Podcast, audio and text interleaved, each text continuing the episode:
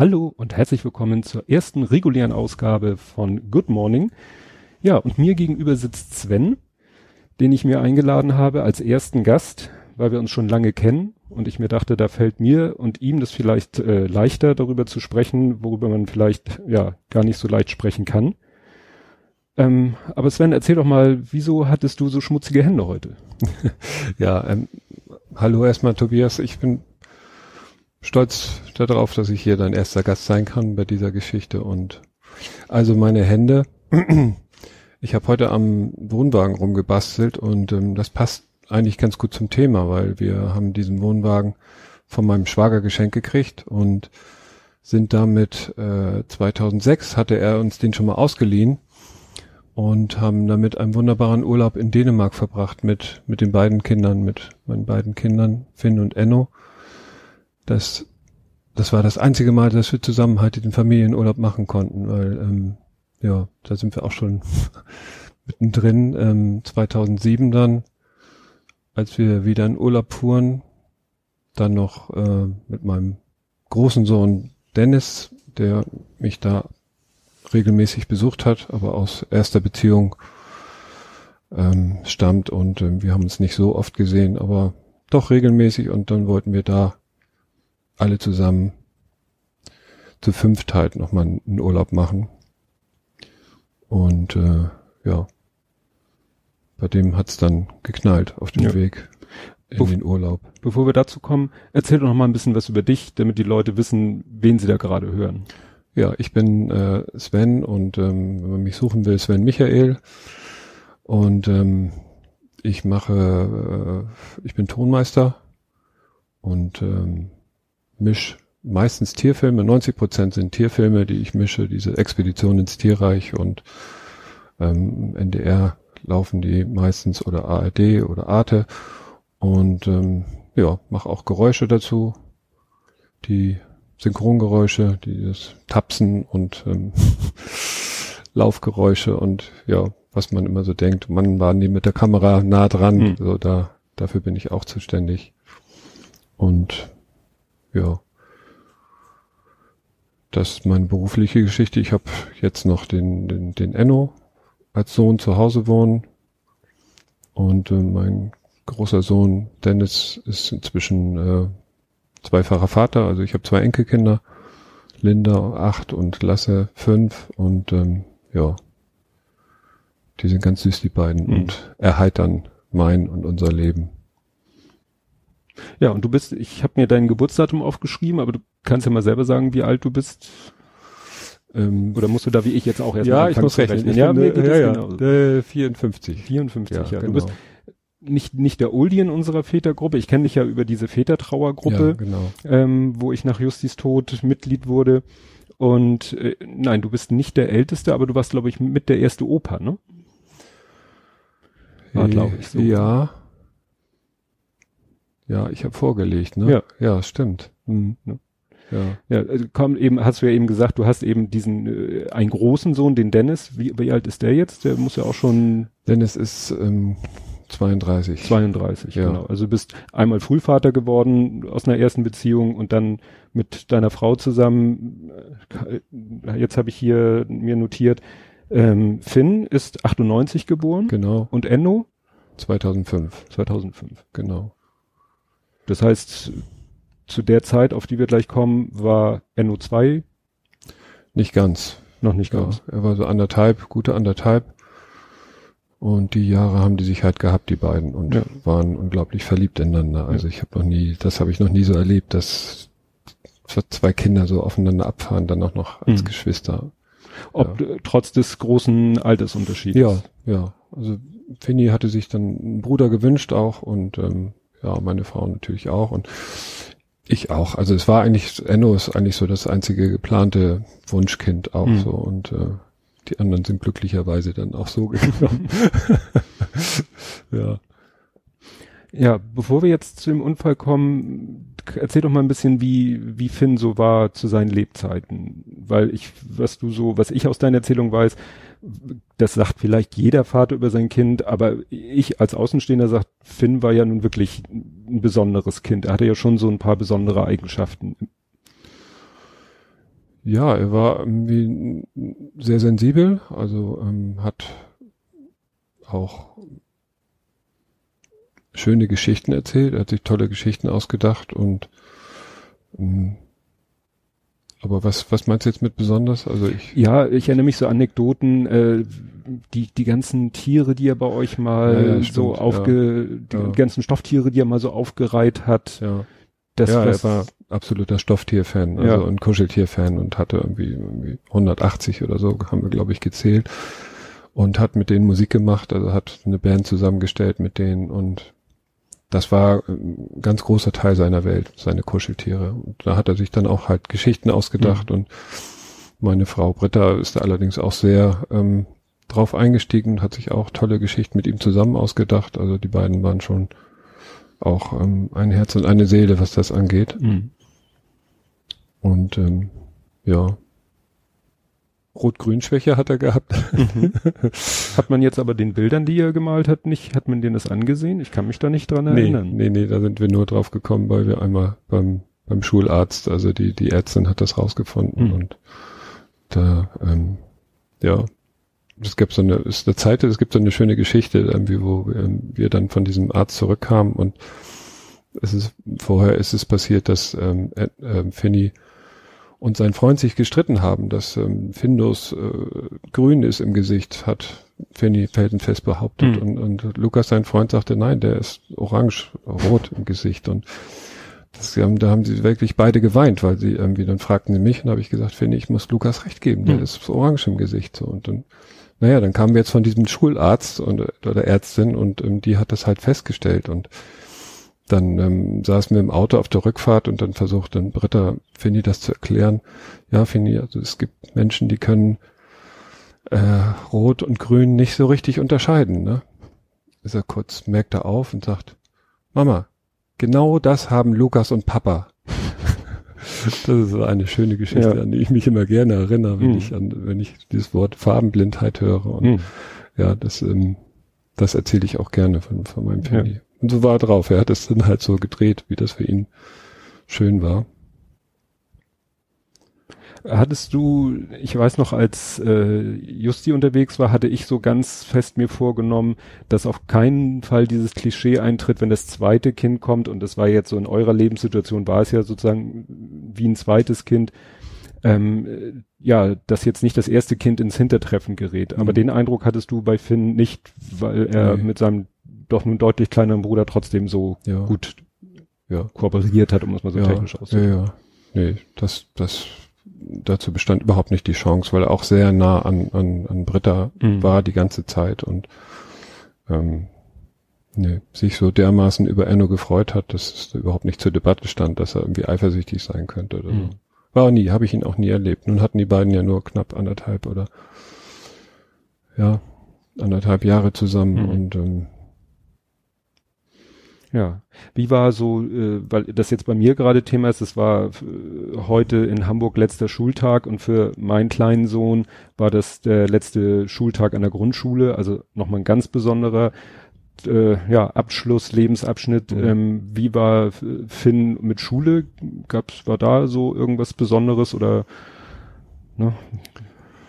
Ja, er mochte sie jetzt nicht besonders, aber, aber hat sich da ganz wohl gefühlt ja. und ähm, war auch beliebt bei seinen, bei seinen Mitschülern. Das hat man auch an den Reaktionen dann, ähm, als er dann gestorben war, gemerkt, was sie, die, was sie auf die Reihe gekriegt haben und mhm. was sie, was sie uns geschrieben haben an Briefen und was die Schule da auch gemacht hat in der Klasse. Und ähm, also das war schon, ja, daran hat man gesehen, dass sie ihm, dass wir ihn wohl auch sehr geschätzt haben. Mhm die schätzen sich alle gegenseitig. Aber er war jedenfalls, ähm, er war beliebt bei seinen Mitschülern und Mitschülerinnen.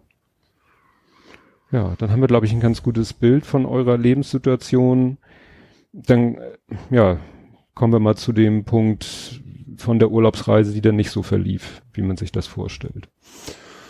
Ja, wir sind am 4. August 2007 bester Stimmung aufgebrochen mit großen gepackten Wagen und wollten äh, nach Borkum. Ein Freund von mir hatte eine Ferienwohnung und ähm, der hat gesagt, die könnt ihr nutzen. Und ja, wir waren vorher schon mal kurz äh, zu einer zu einer Hochzeit auf Borkum vom anderen Kumpel, der da lebt oder lebte und von daher kannte Fini das auch schon und dachte, ja toll und äh, schöne Strände und so und dann haben wir uns halt auf den Weg gemacht, morgens um dahin zu fahren und sind dann um die Mittagszeit angeblich in einen Stau geraten. Ähm, jetzt habe ich kürzlich wieder gehört, dass es kein Stau war. Da stand jedenfalls ein LKW vor uns und ähm, wir sind angehalten und dann äh, irgendeiner aus dem Auto drehte sich um und sagte, der bremst ja gar nicht und dann gab es auch schon einen furchtbaren Rums. Dann ist ein, ein, LKW, der hinter uns kam, in uns, in unser Wagen reingefahren und hat den ziemlich, ziemlich zerquetscht. Und ähm, ja, da ist es dann passiert. Und, und Finny saß hinten natürlich auf seinem Kindersitz und Enno und Britta saß auch hinten. Und Dennis ist gefahren und ähm, ich saß als Beifahrer und ja, das, was dann passiert, weiß ich nur als aus Hören sagen. Also wir sind halt alle in Krankenhäuser gekommen und ähm, Finny hat dann das hat den Genickbruch, also hat wohl auch nicht mehr lange gelebt dann von diesem Aufprall und ja, ich habe das erst viel später erfahren, weil ich erstmal ausgenockt war für für sechs Wochen im künstlichen Koma wo ich, ja, ja, das ist, Koma, wer da schon mal im Koma war, weiß, dass die Zeit sehr lang ist auch. Also man ist da nicht, äh, man ist nicht ganz weg, sondern träumt. Ich habe unheimlich viel geträumt und habe Finny da auch ein bisschen älter um mich, mich pflegen sehen. Also das war ein Traum, der mir nie aus dem Kopf geht, dass er so, er müsste da so zwölf, er war ja, ist ja neun geworden, aber so in, in, in diesem Traum war er zwölf da hat er mich gepflegt. Ich kam irgendwie aus dem Krieg wieder oder war jedenfalls versehrt und lag da in so einer alten Mühle und er hat irgendwie sich um alles gekümmert und dieser Traum ist mir noch ziemlich, der hängt mir ziemlich nach und ähm, da habe ich ihn dann das letzte Mal gesehen, mhm. sozusagen. Ja. Erfahren habe ich das dann, als ich dann aus diesem Koma wach gemacht wurde oder erwachen konnte oder wie man das immer nennen will. Mhm. Und die äh, ja, keiner wusste, ob ich jetzt äh, mich überhaupt an irgendwas erinnern kann, ob mein Kopf noch in Ordnung ist. Und ähm, ich dachte, als ich aufgewacht bin, ich hätte zwei Töchter, weil ich sehr intensiv so zwei, von zwei äh, Mädchen geträumt habe, die immer um mich rum waren, so Zwillinge. Und ähm, dann habe ich dann auch, als ich meine Frau gesehen habe, die habe ich da wiedererkannt, äh, gefragt, was die Mädchen machen. Und die hat mich nur ganz komisch angeguckt und hielt es dann aber nicht aus. Es war so der eins, eins der ersten Sachen, die sie mir erzählt mhm. hat, was, was passiert ist und ähm, das unser Findy das nicht überlebt hat. Ja. Ja, um das vielleicht nochmal, ich, ich kenne das ja nun aus deinen Erzählungen. Ähm, also du warst sozusagen durch den Unfall sofort, wie du sagtest, ausgenockt. Mhm. Ähm, Dennis hat, was hat, der ja am Steuer saß, was hat, hat der irgendwas davon ja, getragen? Der war, er war der Einzige, der bei Bewusstsein war mhm. und war auch ähm, äußerlich verletzt, halt, weil er aufs Lenkrad, ja. war zwar ein Airbag, aber er hatte Gesichtsverletzungen und Zahnlose und hat halt geblutet und, ähm, und auch wohl ziemlich äh, gebrüllt, also mhm. einmal, weil, weil, weil er das nicht ertragen konnte, was da passiert war. Mhm. Und, und, also er, er hat sozusagen die Situation auch direkt nach dem Unfall, ja. er hat sie wahrgenommen. Ja. ja. Und ähm, es war wohl eine, eine Totenstille erst. Wir hatten letztens einen zu Besuch, der, der als Ersthelfer da mhm. war und der hat uns das alles nochmal erzählt. Und der war vor einer Woche da mit seiner Frau und, unheimlich mutig. Dass also zudem habt ihr nach all den Jahren immer noch ja, Kontakt? die wohnen in Süddeutschland und die wollten eh Hamburg besuchen und dann war er mal da und hat uns das erzählt, dass diese Stille, Stille so unheimlich war und mhm. dann, als er ins Auto geguckt hat und dann war er dann froh, als dann wenigstens einer anfing da rumzubrüllen mhm. und irgendwie Krach zu machen und dann sind wir anderen wohl auch aufgewacht, kurz, aber er hat dann erzählt, dass sie mich, mich zum Beispiel rausgeholt haben und ähm, dann auf die Straße gelegt haben in die stabile Seitenlage, genau. Mhm. Und ich wollte absolut nicht so liegen bleiben und bin immer mhm. aufgestanden und so und, und habe irgendwie auch hab schlecht Luft gekriegt. Und da, dann, äh, er hat aber auch erzählt, dass er äh, Finny nicht gesehen hat, er hat ihn gar nicht wahrgenommen. Der war da hinten in der Ecke wohl so eingequetscht, dass dann auch später ähm, die Feuerwehr ihn richtig da rausholen musste. Und, mhm. ähm, es gab noch einen anderen, der auch ziemlich gleich da war, der aber das registriert hat und, und Fanny wohl auch noch ähm, so im Übergang wahrgenommen hat. Der, der hat uns auch schon mal besucht, ein ganz toller Mensch, der ihm dann ein, ein ostfriesisches Schlaflied vorgesungen hat, so als letzten letzten Akt, so als Hilfe und, und, und, und das, das war ganz toll. Er hat uns das dann auch nochmal vorgesungen, als er zu Besuch war. Und das war natürlich ein sehr rührender Moment. Damals wie heute, wenn ich darüber mhm. erzähle. Ja, ja, kann das, ja. Und ähm, ja, dann sind Finno, ähm, Enno und, und Britta und Dennis und ich, wir sind alles in, in vier verschiedene Krankenhäuser gekommen, wo wir uns dann natürlich auch nicht gesehen haben. Mhm. Und meine Großmutter ist dann zu Enno gefahren und hat sich darum gekümmert, dass mit dem kein Unsinn angestellt mhm. wird und hat da wohl auch ähm, dankbarerweise eingegriffen, als sie den am Kopf operieren wollten, was aber nicht nötig war. Und wir haben es alle mit, also jetzt bis auf Fanny mit, mhm. mit allen Gliedmaßen überstanden und ähm, sind alle wieder ja. heil. Aber deine Frau war schneller wieder auf den Beinen ja. Aber äh, nach, sag ich mal, einer Woche oder zwei oder? Ja, zwei Wochen. Nach so zwei Wochen. gedauert. Ja, sie hatte auch Gesichtsverletzungen und äh, ja, war dann äh, für sie war das das Ganze brutaler, weil ja. sie dann mit viel schneller mit der Wirklichkeit konfrontiert wurde und äh, überhaupt das realisieren musste, konnte und sich um die Beerdigung kümmern mhm. musste ja auch. Das ist irgendwie ein großer Teil, der mir fehlt, wo ähm, was, was sie dann handeln musste. Mit, mhm. also, sie hat zum Glück viele Geschwister, die auch alle ähm, mit angepackt haben und ähm, sie behütet haben und konnte dann da auch wohnen und ähm, sich um sie gekümmert haben. Und aber diese, ja, diese Beerdigung, das ist ein, das ist ein Loch, das, das mhm. fehlt mir. Es war zum Glück dann eine, eine Schwägerin von mir da, die ähm, zum Unmut der anderen äh, Trauergäste da Fotos gemacht hat, ganz viele und ähm, hat dann aber zum Glück keiner was gesagt, weil die, ich, sie hatte mir dann ins Krankenhaus gebracht, so dass ich so ein bisschen das noch äh, da noch dran teilnehmen konnte und ähm, es waren erstmal nur erstmal nur Bilder für mich, mhm. die ich mir angucken konnte und ähm, es hat mich noch nicht so umgehauen. Umgehauen hat's mich dann, als ich auf dem Friedhof war, das erste Mal und das Grab gesehen habe. Und das war, das war heftig. Hm. Ja. Ja, wo du sagst, Fotos von der Beerdigung, das ist so etwas, was ich mir wünsche, weil ich war zwar bei der Beerdigung meines Sohnes, aber ich habe kaum Erinnerungen dran. Hm. Also das ist alles so, sind nur so schemenhafte Erinnerungen.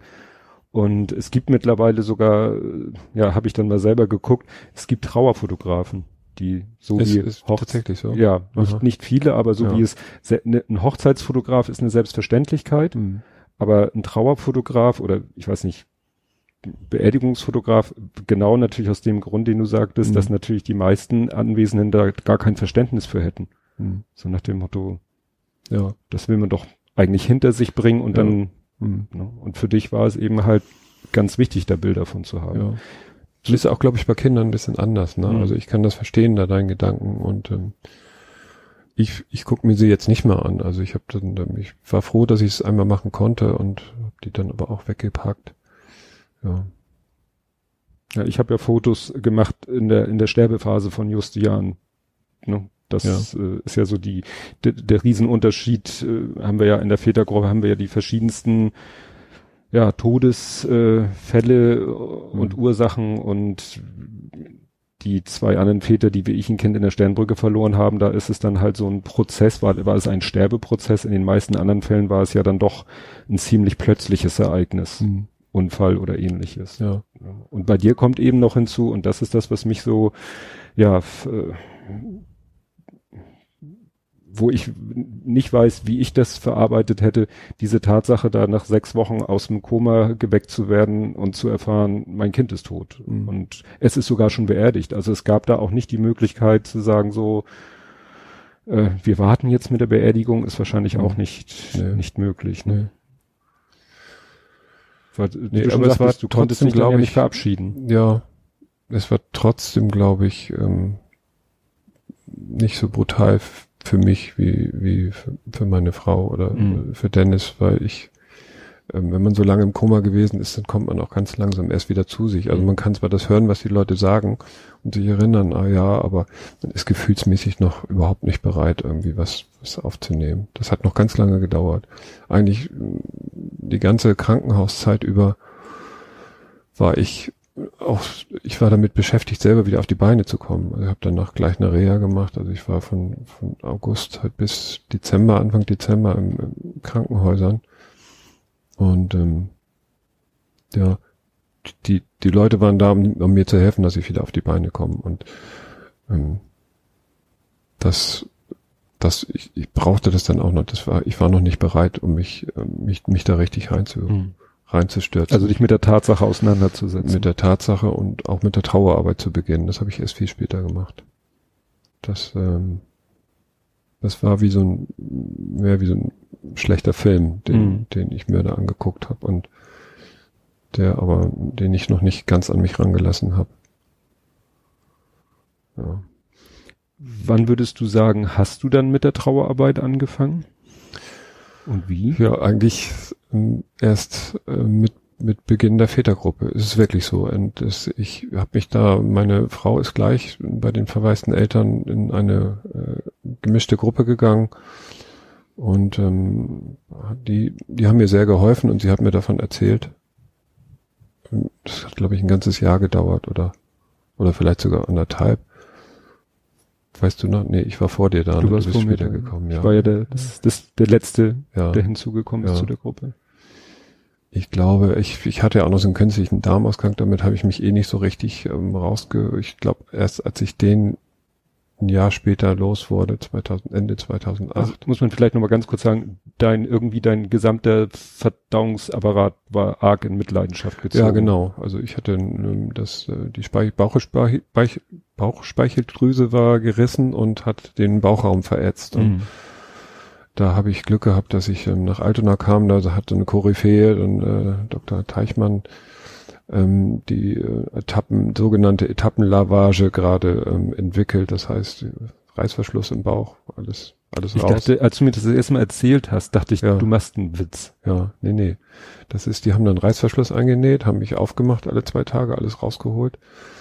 Einmal durchgewaschen, durchgespült und alles wieder reingestopft Hm. und wieder zugemacht und, und das so lange, bis das äh, Ja. sich regeneri regeneriert hat und Hm. der Darm wieder in Ordnung war. So habe ich es gehört. Also vielleicht mögen irgendwelche Ärzte das jetzt hören, die Hände zusammenklatschen, aber es, ähm, dass da ein Reißverschluss war und dass, Hm. dass die, die den Darm rausgeholt haben, um, ähm, das stimmt schon. Aber was ich nicht wusste, dass du einen künstlichen Darmausgang hattest. Ja, Ah, gut, Wusste ich auch nicht, als ich aufgewacht bin, aber damit Ja. muss man dann auch erstmal Ja. klarkommen, ne? Und ja, das Klar, dass man auch, dann natürlich äh, auch erstmal nicht sich in so eine besondere Situation wie eine Trauergruppe begibt. Genau. Es ging immer noch ums Gesundwerden Mhm. und um, um mein Überleben. Und ähm, als ich den dann los war, da fühlte ich mich dann auch freier. Und da, da hatte dann auch Britta ähm, mich so weit bearbeitet, dass ich dann auch mal zu den verwaisten Eltern gegangen bin und habe da Uwe kennengelernt und dann Leiter und ähm, war gleich am A ersten Abend, äh, ich sah da diese diese Trauerteppiche, Die Trauerteppiche. und wo dann die ganzen verstorbenen Kinder drauf Mhm. waren und kam da rein und es schnürte mir die Kehle zu und ähm, ich, ich wusste, dass ich hier zwar, dass es hier anstrengend wird, aber dass ich hier richtig bin Mhm. und dann haben wir uns äh, haben wir uns wöchentlich getroffen oder zweiwöchentlich? Ich meine zwei Wöchentlich. Ja, zweiwöchentlich. Und das waren immer die Abende, auf die ich hingefiebert habe. Das Mhm. war wirklich ähm, immer ein mulmiges Gefühl, dahin zu gehen, aber dann, äh, ja, nach der ersten Runde war das, ähm, Mhm. wusste man, da fühlt man sich wohl. Müssen wir vielleicht auch nochmal erklären, Verwaiste Eltern ist ein Verein in Hamburg, den gibt's aber auch in anderen Städten. Es gibt auch einen Bundesverband äh, verwaiste Eltern in Deutschland und die verwaisten Eltern in Hamburg bieten halt Trauergruppen an für verwaiste Eltern, mittlerweile auch für verwaiste Geschwister, also für Mhm. Kinder, die von Trauer betroffen sind, weil sie ein Geschwisterkind oder ein Elternteil verloren haben. Und äh, du, die Gruppe, in der wir beide waren, wurde von Uwe Sannig geleitet, der ist eben Trauerbegleiter und äh, wurde ursprünglich gegründet als Männertrauergruppe. War so der Gedanke, Ja. weil es immer noch so ja, der Gedanke war, manche Männer haben vielleicht ein Problem damit zu trauern oder ihre Trauer zum Ausdruck zu bringen, wenn generell Frauen anwesend sind oder wenn ihre Frauen anwesend ja. sind. Und deswegen war der Gedanke, wir machen hier mal eine Trauergruppe nur für Männer und es hat sich dann aber so entwickelt, obwohl ja Männer auch aus anderen Gründen trauern können, Partnerverlust, Elternverlust oder so, waren es dann doch am Ende alles Väter. Mhm. Und deswegen reden wir jetzt immer von der Väter-Trauergruppe. Genau. Und die ist so, ja, irgendwann äh, in die, ins Leben gerufen worden. Du kamst irgendwann dazu. Ich weiß nicht, war zu deiner, als du dazu kamst, waren das schon ungefähr die Leute, die ich auch kenne aus der Gruppe? Ihr redet ja auch manchmal von Leuten, die ich nie kennengelernt habe. Ja, der Hälfte habe. ungefähr. Und, und ähm, für viele waren dann auch nicht mehr lange da. Also mhm. vielleicht ein Jahr und aber so ja. dieser, diese Gruppe, wie sie jetzt besteht, wir treffen uns ja noch mhm. ein, zwei Mal im Jahr, ähm, ja, die war eigentlich mit deinem dazukommen, war die eigentlich fest, ne? Sind ja. da noch welche dazugekommen? Nee, nach nee. mir, nach mir nicht nee, mehr. Also ja. ist eben, es gibt eben äh, das Konzept der offenen Trauergruppen und der geschlossenen, also geschlossene Trauergruppen werden irgendwann mal ins Leben gerufen, bis ne, dann ja kommt eine bestimmte Anzahl zusammen und bleibt so und dann ist auch meistens das auf einen bestimmten Zeitraum äh, eingegrenzt und mhm. unsere Gruppe war halt eine offene Gruppe, wo Leute hinzukamen, wieder gingen. Aber als ich dazu kam, war das eigentlich schon so ein Kern von Leuten, die schon sehr lange sich kannten. Ja. Ne? Ja. Aber ich hatte irgendwie kein Problem, da einen Zugang zu finden. Ja. Wie war das für dich damals, als du in diese Gruppe reinkamst? Die kannten ja. sich da vielleicht ja auch schon länger. Die kannten sich schon und ähm, das, das, das war wirklich äh, dieser erste Abend. Ich vergesse das nicht. Ne? Jeder hat noch mal seine Geschichte erzählt und ich, ähm, ich, ich sank da in mich zusammen und dachte, oh, was haben die alle für Leid erfahren? Und äh, das, äh, ähm, ich bin hier nicht der Einzige, ne? Und und ähm, wirklich, boah. Und aber es war natürlich, weil die schon vor längerer Zeit ihre Kinder verloren haben, dann auch äh, jetzt von von deren Seite aus jetzt nicht so emotional, wie man ähm, das für sich selber fühlt, mhm. wenn man die Geschichten hört. Und ähm, das war schon ähm, intensives, eine intensive Runde und ja. Aber ich, also ich war froh, dass es nur Männer, Männer waren oder, oder bin immer noch froh, weil ich denke, dass das ein großes Thema ist in der Trauerarbeit, dass Männer und Frauen halt so, so unterschiedlich trauern. Und ähm, das hat mich auch ganz viel belastet, so wie, wie, wie schlecht es meiner Frau ging die ganze Zeit und danach zusammen in eine Trauergruppe zu gehen, das wäre, ich hatte das ja zu Hause, also ich, das war wirklich ja, das hat sich ja über Jahre hingezogen. Du weißt es ja auch, mhm. also wenn, wenn beiden Eltern trauern und dass es da aber auch Unterschiede gibt. Wir müssen ja auch, ja, man muss ja auch zur Arbeit gehen. Das Leben geht ja weiter und man ja, muss den, den, äh, den Unterhalt dann auch verdienen und ähm, ja, schottet sich dann nach wie vor so ein bisschen ab und ich merke, dass die intensiven äh, Gefühle immer wieder kommen, wenn wir drüber reden, auch, auch jetzt und mhm.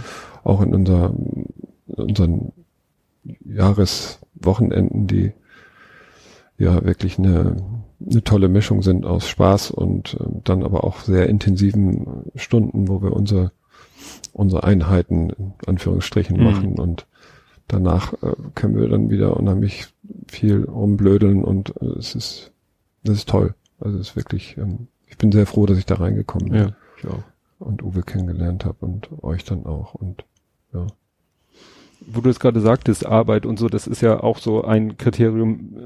Oftmals ist es ja doch noch das klassische Rollenbild, äh, jedenfalls in unserer Generation, dass vielleicht der Mann so entweder der alleinige oder der Hauptverdiener ist. Das heißt, du hattest, sage ich mal, dasselbe Problem, nenne ich es ruhig, wie ich es hatte. Gerade in meiner speziellen beruflichen Situation war ich gezwungen, eigentlich sehr schnell wieder voll in den Beruf einzusteigen. Mhm. Nun ist es ja bei dir so, warst du damals auch in so einem, ja, war das ein festes Angestelltenverhältnis? Nee, ist es ja heute auch nicht. Also ich bin selbstständig mhm. gewesen und ähm, die ja gut, du wärst dann halt krankgeschrieben, solange wie, mhm. wie es einem wieder gut geht und irgendwann. Also dann, aus medizinischer Sicht. Ja, genau, war dann der Zeitpunkt da und die Versicherung, äh, die bezahlt dann halt auch, also gleicht das halt aus mhm. und aber irgendwann nach äh, nach einem Jahr war der Zeitpunkt bei mir, wo ich gesagt habe, ich, ich will ich will wieder arbeiten. Ich, ich ich, ich muss was tun und auch was Kreatives und ähm, bin dann zu, ins Studio gegangen und habe da meinen, mit meinem Chef, dem das da gehört, gesprochen, ob ich wieder loslegen kann. Und der sagt, ja, ich warte schon die ganze Zeit auf dich hier. Und, und ähm, es war auch eine, eine schöne Geschichte. Da habe ich ihn gefragt, was wäre denn jetzt, wenn ich überhaupt nichts mehr wüsste, wie das geht, alles mhm. und so. Und ich, das kann ja auch angehen, dass ich, dass ich das alles vergessen habe und so. Ja, sagte, das hätte ich alles wieder nicht reingeprügelt. Und ähm, also mit dem Augenzwinkern. Ja. Und das fand ich ganz schön und auch total erleichternd. Und dann, ja, wie hat dein Chef so generell darauf reagiert, dass du jetzt ein verwaister Vater warst? Ja. Habt ihr das, habt ihr mal darüber gesprochen oder nur so oberflächlich, dass er dir mal, sag ich mal, sein Beileid ausgedrückt hat und dann ja, er er zeigt es nicht so, aber ihn hat es auch ziemlich mitgenommen, denn, denn sein Sohn und, und Finny waren beste Freunde. Ach so. Also die sind quasi zusammen aufgewachsen die ersten Jahre. Hm. Wir haben im gleichen Haus gewohnt.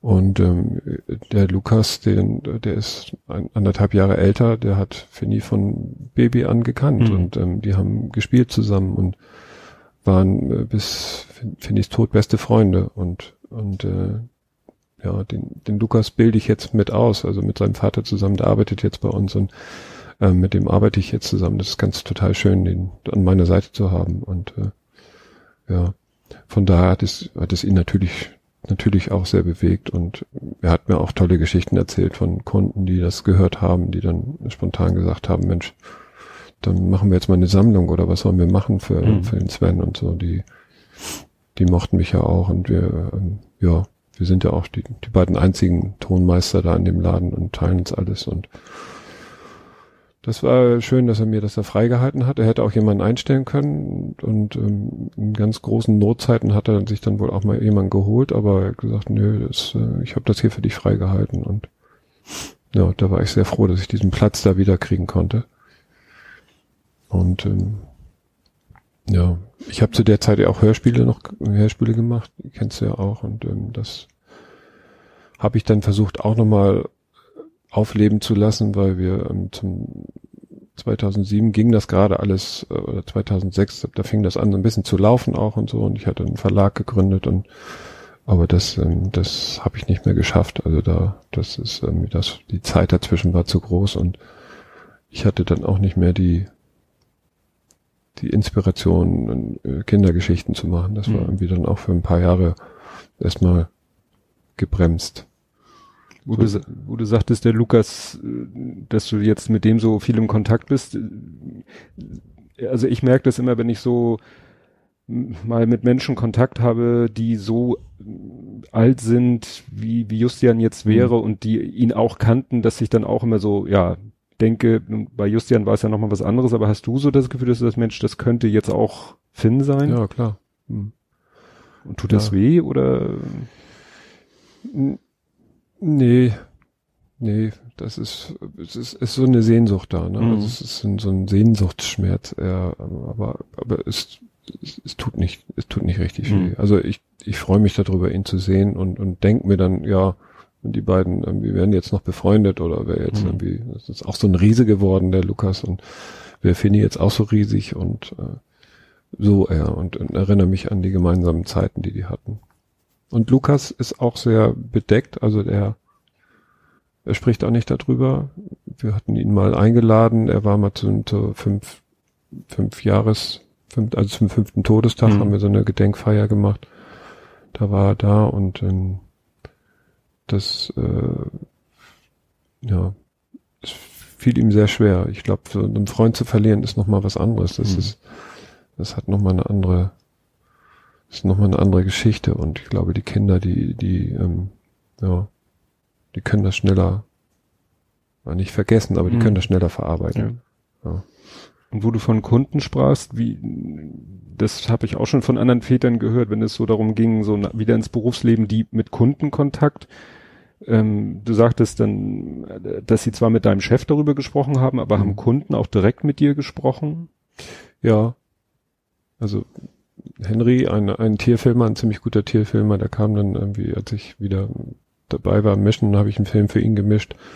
Und er kam dann ins Studio und sagte dann so, er hat so eine bisschen polterige, aber nette Art, sagte mhm. so, wer ist denn jetzt der Held hier mit dem Unfall von euch? So, und dann, dann äh, sagte ja, ich, also dann, ich bin das gewesen und dann, ja, dann, dann haben wir ein sehr schönes Gespräch darüber gemacht. Also er hat sich dafür interessiert und ähm, das haben sowieso viele, viele Leute, mit denen ich arbeite, getan, was ja auch nicht normal ist. Ne? Aber mhm. ich glaube dadurch, dass es auch ähm, Künstler sind, ähm, gehen die da noch ein bisschen anders mit um als, als vielleicht bei dir oder, oder mhm. bei anderen, von, von denen wir auch also Vätergruppe gehört haben, die da irgendwie erstmal nichts mit zu tun haben wollen. Nee, die haben gefragt und ich merkte dann auch mal, Mensch, jetzt muss ich eine Pause machen, wenn ich dann anfing zu erzählen, weil das ist, äh, mischt sich dann doch nicht so gut die Arbeit und darüber zu erzählen, aber ähm, wenn jemand fragt, was passiert ist, ist es immer ein gutes Gefühl, auch wenn es mit Trauer verbunden ist, mhm. aber es ist erstmal eine Erleichterung und ähm, auch wenn man seine Geschichte erzählen kann, dann das, äh, so schwer es ist, tut es auch gut. Mhm. Ja. Wie war das bei euch so mit, äh, fangen wir mal an mit der, mit der Familie, also sag ich mal so mit Eltern und deinen Eltern, Schwiegereltern, wie sind mhm. die so mit der Situation? Da gibt's ja auch von total das Thema Blocken bis mhm. äh, ja Anteilnahme zeigen, echte, vielleicht nicht so echte. Ja. Also meine Eltern sind 2001 beide gestorben mhm. an ähm, fürchterlichen Krankheiten und ähm, da habe ich auch schon Trauerarbeit geleistet, mhm. weil ich die beiden begleitet habe in ihrem letzten Jahr, was sie, wo sie gesagt haben, wir haben beide noch ein Jahr zu leben und ähm, ich bin dann zu denen gezogen und habe die ähm, betreut, also nicht gepflegt, mhm. das hätte ich nicht können, aber ich habe sie betreut und mich um die ganzen Sachen gekümmert, die, die man da machen kann und da auch schon kennengelernt, wie hart das Leben sein mhm. kann. Und von daher, ja, die, ähm, bin ich ganz froh, dass sie es nicht mehr erleben mussten, weil mhm. das ist, glaube ich, für, für Großeltern ist es auch genauso schrecklich wie für Eltern. Und ähm, die Britta's Eltern haben, haben viel getan. Also Britta's Mutter ist ja zu Enno gefahren und hat dann auch äh, sich gleich richtig um ihn gekümmert und hat da geschlafen im Krankenhaus und ähm, hat ja hat uns gut getan und gut geholfen. Und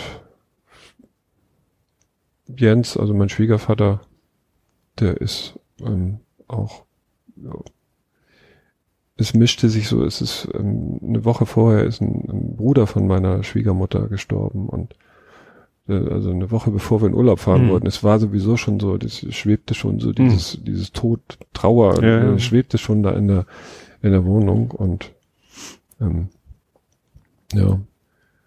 Das hat sich dann auch bei denen, glaube ich, so ein bisschen gemischt. Aber sie sind alles andere als Verdränger und haben auch mhm. immer wieder mal nachgefragt und, und ähm, wie geht's euch und ja. Nun ist meine Schwiegermutter auch letztes Jahr gestorben. Mhm.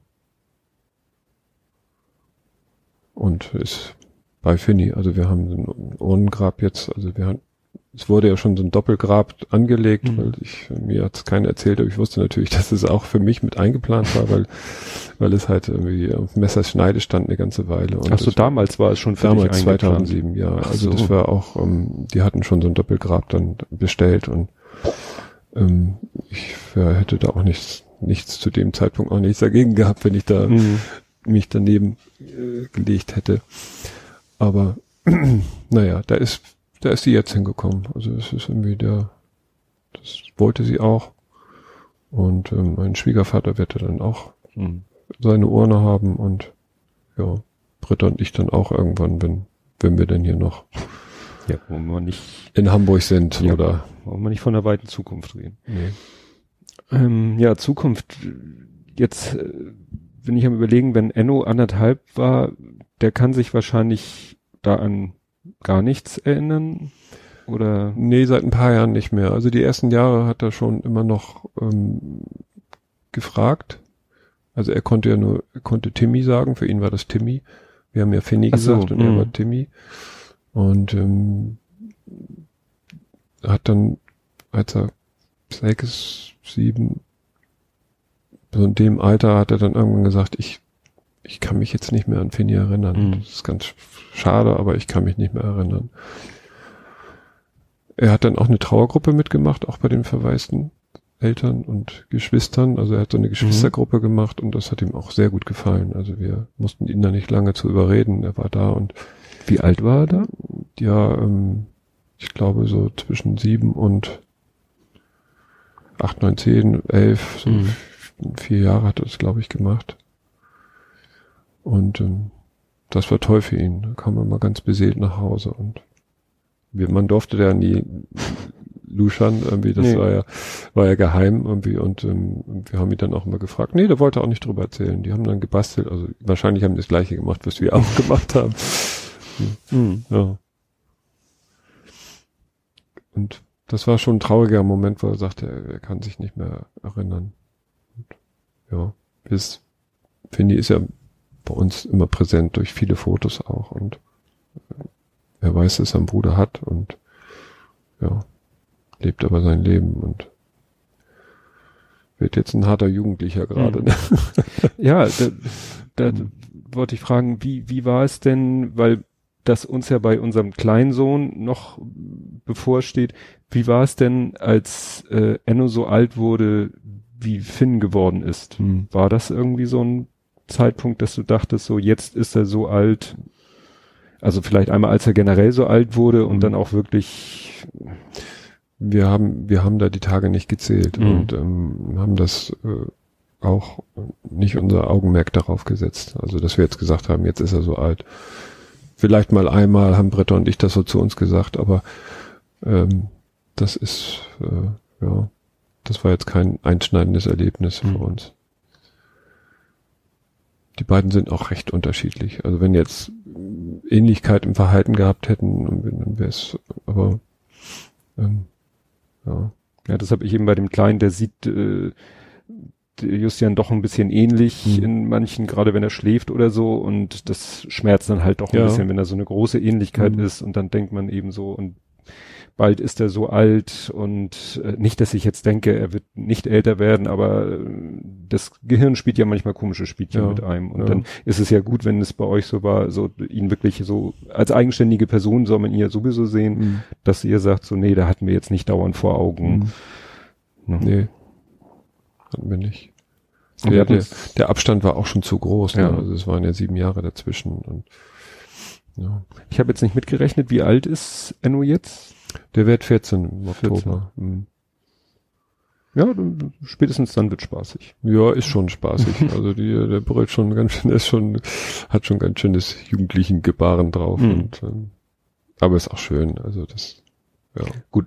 Ähm, bei Dennis hattest du das bei Dennis so mitbekommen oder ist der sozusagen nicht in deinem direkten Umfeld durch die Lebensphase gegangen? Nee, nee, der wohnte in, in Rendsburg mhm. mit seiner Mutter zusammen und wir haben uns zwar regelmäßig gesehen, aber mhm. ich habe jetzt nicht seine pubertären Ausbrüche mitgekriegt. Das Einzige, das, wo ich im Nachhinein stolz auf ihn bin und auch froh, dass er es gemacht hat. Er hat dann irgendwie, also als Kind an Epilepsie und mhm.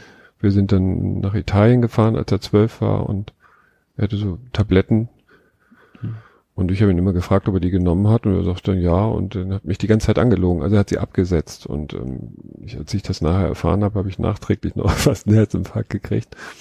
Stellte sich aber raus, dass es genau das Richtige war, weil mhm. er, er, brauchte sie nicht mehr und ähm, sollte dann neu eingestellt werden und dann haben die Ärzte gesagt, nee, das war jetzt Kindheit und jetzt ist er in der Jugend und jetzt braucht er das nicht mehr und das war eigentlich genau das Richtige, was er gemacht hat und wie, warum erzähle ich das jetzt? Weil, ach so, weil ich, ob ich die Zeit ja, miterlebt ja, habe. Ne? Ja, ja. Weil wie gesagt, ich habe ja durch den mhm. großen einmal das Thema ja, schon einmal nee, miterlebt. Und nee, nee, das ist jetzt äh, das erste Mal, dass wir mhm. die ähm, Pubertät so richtig äh, geballt miterleben. Und ähm, ja, ich glaube, wenn man das schon mal erlebt hat, kann man sich viel leichter sagen, das ist jetzt die Zeit, denkt dran. Mhm. Pubertät, das ist irgendwie, da ticken die ein bisschen anders und äh, das äh, ja, ist für uns das erste Mal. Hm. Mir ist noch ein Verwandter äh, eingefallen, dein Bruder. Markus. Ja. Der Schauspieler. Richtig. Ja.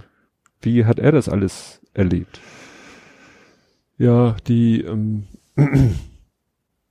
er lebte da in Italien zu der Zeit noch. Deswegen kam ich drauf, weil Genau. du von Italien sprachst. Ja.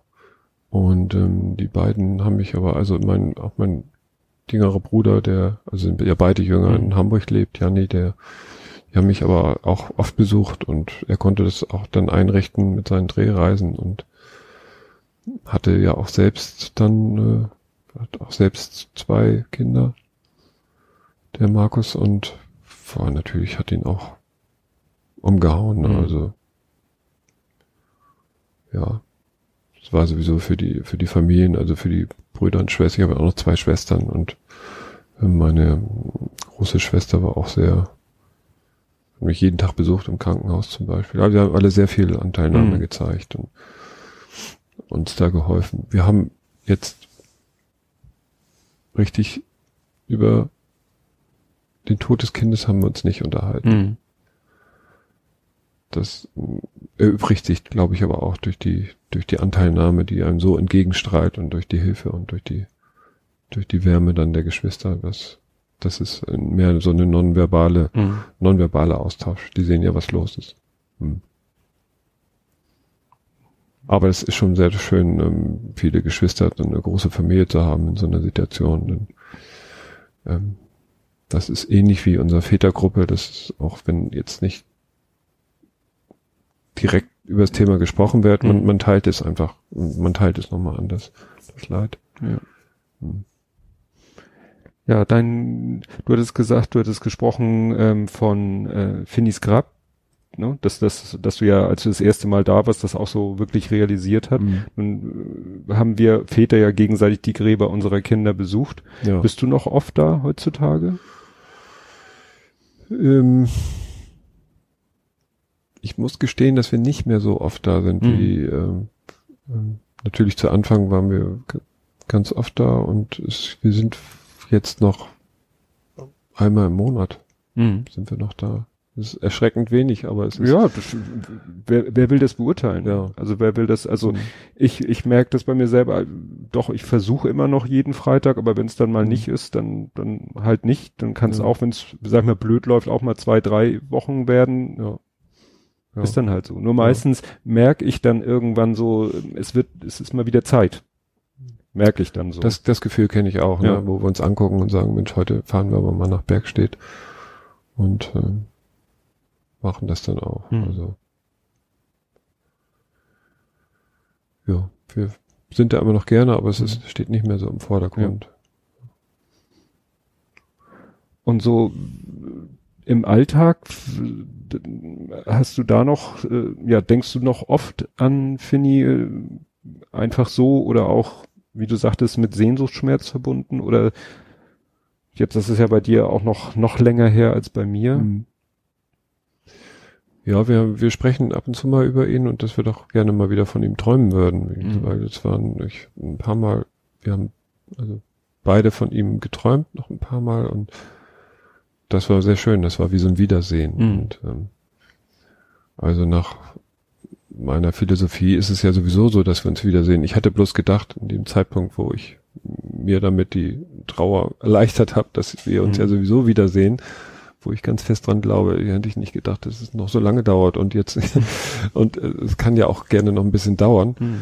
Ähm, aber ich hatte, für mich fühlte sich das schon so nah an und ähm, damit habe ich mich getröstet auch. Ne, das, äh, ja, das mache ich jetzt nicht mehr, weil ich damit auch Leute verschreckt habe. Auch mein, mein großen Sohn, der dann irgendwann zu mir sagte, ich, ich möchte nicht, dass äh, ihr über euer Ableben irgendwann mal sprecht, weil Mhm. irgendwie ihr seid jung noch und und wir wollen noch viel zusammen voneinander haben. Und damit hat er auch recht. Das hat mir so ein bisschen die Augen geöffnet.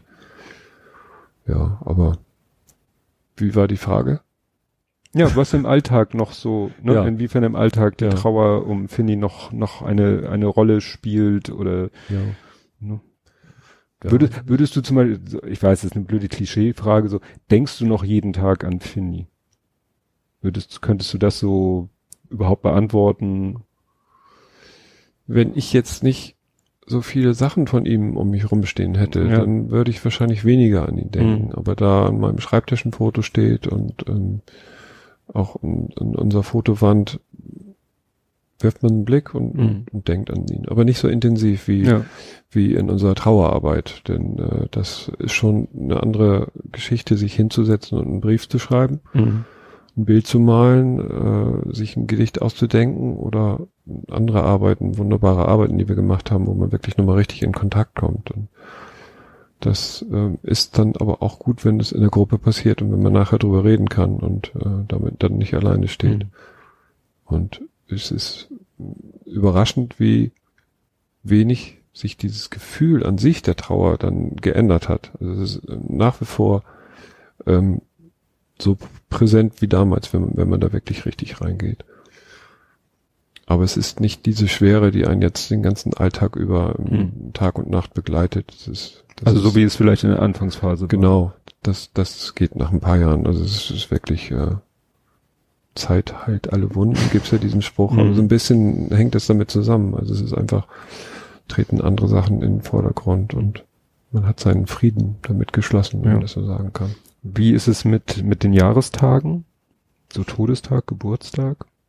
Machst du oder macht ihr da noch irgendwas Besonderes? Ja, wir, wir, zünden auf jeden Fall eine Kerze an mhm. und ähm, denken an ihn froh an seinem Geburtstag und sind ähm, am Grab an seinem Todestag, wenn wenn wir nicht in Urlaub sind. Also wir haben uns auch schon dabei ertappt, dass wir dann tatsächlich an, am 4. August nochmal in Urlaub gefahren sind, wo, naja, Gott sei Dank, wird, da denken wir dann auch nicht mhm. drüber nach, ob uns jetzt mhm. an dem Tag irgendwie äh, was ereilen könnte oder so. Ja, wollte ich gerade fragen, wenn ihr in Urlaub fahrt, habt ihr das immer, also wenn du jetzt äh, mit dem Auto über die Autobahn ja. fährst, mhm.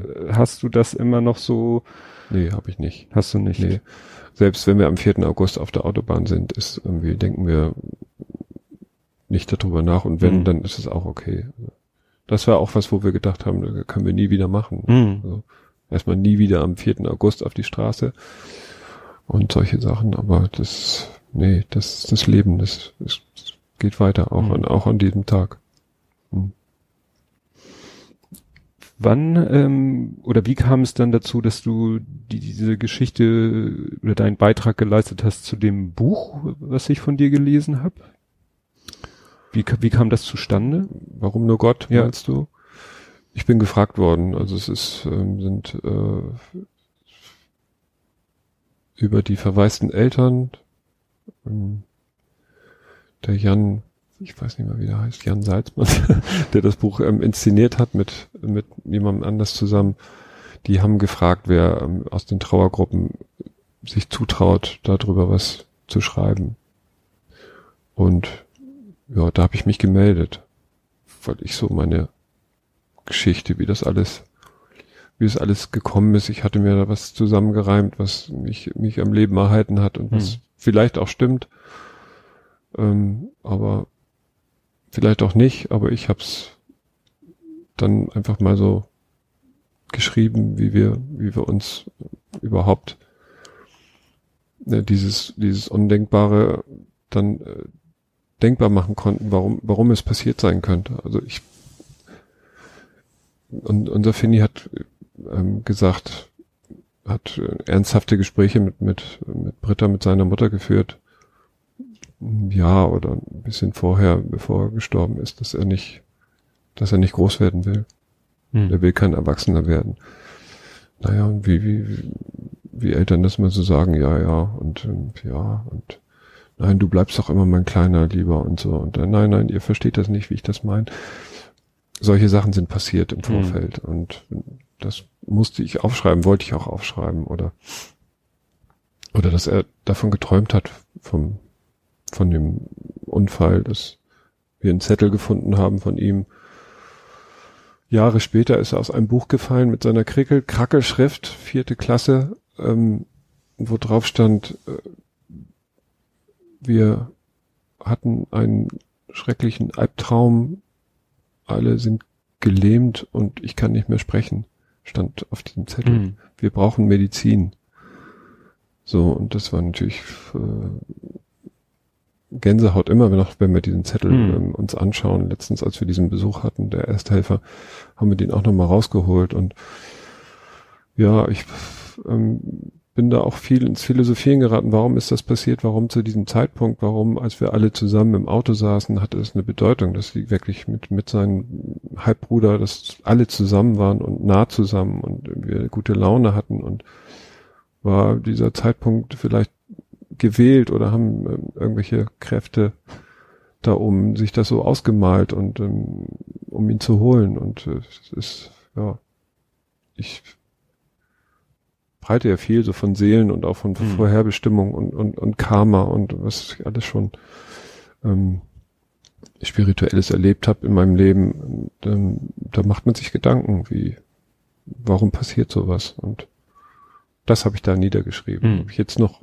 alles nochmal so schreiben würde, weiß ich nicht, aber ja, es ist auf jeden Fall zu dem Zeitpunkt hat es mich, ähm, ja, war es so in mir und ähm, wollte dann auch geschrieben werden und mhm. das habe ich dann auch gemacht. Ja, ich habe nochmal geguckt hier, also warum nur Gott ist, für, außerdem steht hier Oktober 2012, also mhm. ist nun auch schon fast sieben Jahre her. Ja. Und dass du es geschrieben hast, ist ja noch ein bisschen länger her. Und herausgegeben ist es von Bärbel Friedrich genau. und äh, Elisabeth Korgiel und Jan Salzmann. Salzmann, Jan Salzmann, genau. Ja, genau. Ja, also, äh, also muss man, äh, gut, uns sagen die Namen sowas, aber Bärbel Friedrich äh, war, glaube ich, zu der Zeit Vorsitzende vom Verein ja. Verwaiste Eltern und Geschwister. Ja, ich habe gerade mal geguckt. Ich habe, ich, ich weiß, ich habe das Buch gelesen. Ich weiß aber nicht, ob ich es in meinem, in meinem Bücherpodcast besprochen habe, weil zu der Zeit hatte ich den noch nicht. Nee. Gucke ich noch mal nach. Mhm. Ja. Inwiefern ähm, hilft dir, sag ich mal, deine musische Seite? So das Singen oder das Musizieren? die Arbeit im Chor. Ja, also Chorsingen ist schon für mich ein, ein großer Teil meines Lebens und das habe ich auch, äh, da habe ich mich hingeschleppt, auch noch als ich meinen Sturmer hatte hier und so, das war mega. Ich musste wieder singen. Mhm. Also sobald ich aus dem Krankenhaus raus war. Ich singe als Tenor in einem in, in einer Kapellatruppe in, in Bad Bramstedt und die haben da natürlich auch händeringend auf mich gewartet und waren so froh, dass ich wieder da war und ähm, das hat mir viel Auftrieb gegeben und Singen ist sowieso eine tolle Sache und ähm, ja, das ähm, war, das war schon eine, mir ein Bedürfnis, da wieder hinzugehen. Möglichst schnell und da mitzumachen. Ging auch. Toi toi toi, also ich konnte auch noch singen, auch wenn ich durch den Unfall meine ähm, Falsett, also meine Kopfstimme verloren habe. Ich mhm. konnte irgendwie vier oder fünf Oktaven singen, habe mir mal vorgenommen vor dem Unfall bei Wetten das mal mitzumachen, dass ich alle Arien aus der also jetzt nicht schön, aber rein hm. technisch aus der, aus der Zauberflöte singen kann.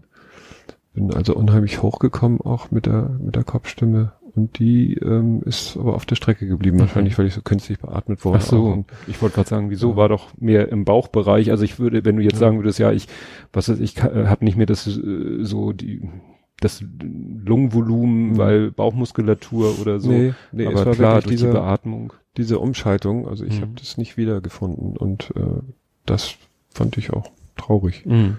Weil es war schon eine, eine Besonderheit und habe auch so Lieder selber geschrieben, wo ich dann auch alle über mhm. alle Oktaven singe und Mariah Carey mäßig. Ja, genau. Und das hat mir viel Spaß gemacht und, und das ist, ähm, ich habe dann auch eine Therapie diesbezüglich dann auch gemacht für so einen Stimmtherapeut, aber der hat es auch nicht nicht wieder, mhm. nicht wieder beleben können. Naja, dafür sind wir ein bisschen weiter in die Tiefe gegangen dann einfach und nach unten hin ist ja auch ja. einiges offen noch.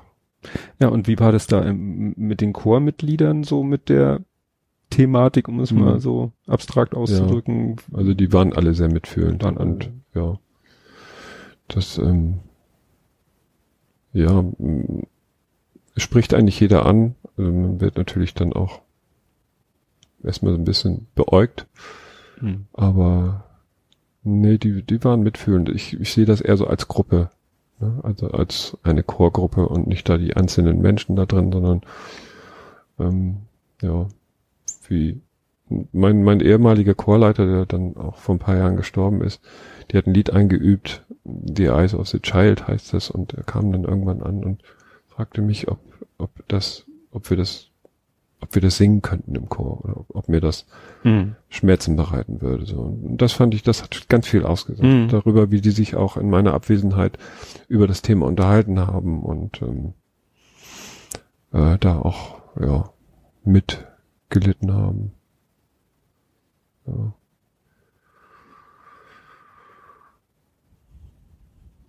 Und die sind, glaube ich, auch froh, dass ich wieder so ein humorvoller Mensch Mhm. Geworden bin, recht schnell wieder, der dann irgendwie bei den Chorfreizeiten dann doch auch wieder das Heft in die Hand nimmt und Party macht, weil das Mhm. fehlte ein paar Jahre. Ach so, du warst da sozusagen Ja, sogar der, der Antrieb der guten Laune. Von Anfang an der, der, der Clown da und der, der, der Stimmungsmacher in der Truppe. Und war das dann natürlich jetzt erstmal ein paar Jahre nicht. Mhm. Ich habe auch ein paar Jahre nicht Klavier gespielt. Also ich habe auch ähm, dann irgendwann ganz viel später, ich glaube es 12, 13 oder so, mich wieder ans Klavier gesetzt, um zu gucken, was kann ich noch und ähm, kann ich auch noch komponieren und geht da noch, kommt da noch was, kommt die Inspiration noch und äh, ja, ist noch da, geht auch. Ich habe ja auch, den, du hast mich ja auch Mhm. gefragt, ob ich das Intro Das, machen guck mal, kann. das haben wir jetzt am Anfang vergessen. Ja. Ne, Nochmal ganz herzlichen Dank. Sven hat nämlich das Intro und Outro, das ist also ein Stück, was Ja. ich so ein bisschen arrangiert habe, so mit Einblendung, Ausblendung, was ihr am Anfang gehört habt, was ihr am Ende hören werdet, das hat Sven komponiert und Genau. eingespielt. Danke. und das hat mir viel Spaß gemacht, ja gerne. ja.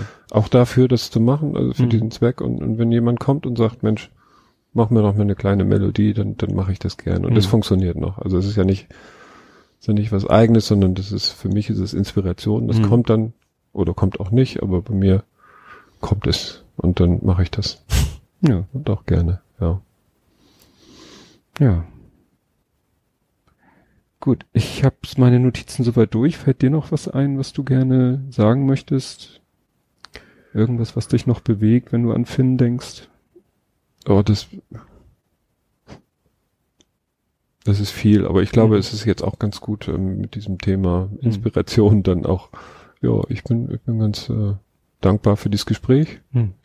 und ähm, über Finny gibt's immer viel zu sagen. Also war ein toller Kerl und wir vermissen ihn alle und ja, freuen uns drauf, ihn irgendwann wiederzusehen. Gut, dann bedanke ich mich für das Gespräch, dafür, dass du dich bereit erklärt hast, mein erster Gast zu sein. Ja, gerne. Ja, und euch anderen hoffen wir, dass es äh, ja ein äh, Gespräch war, dem ihr gerne gelauscht habt und dann hören wir uns beim nächsten Mal wieder. Tschüss. Tschüss.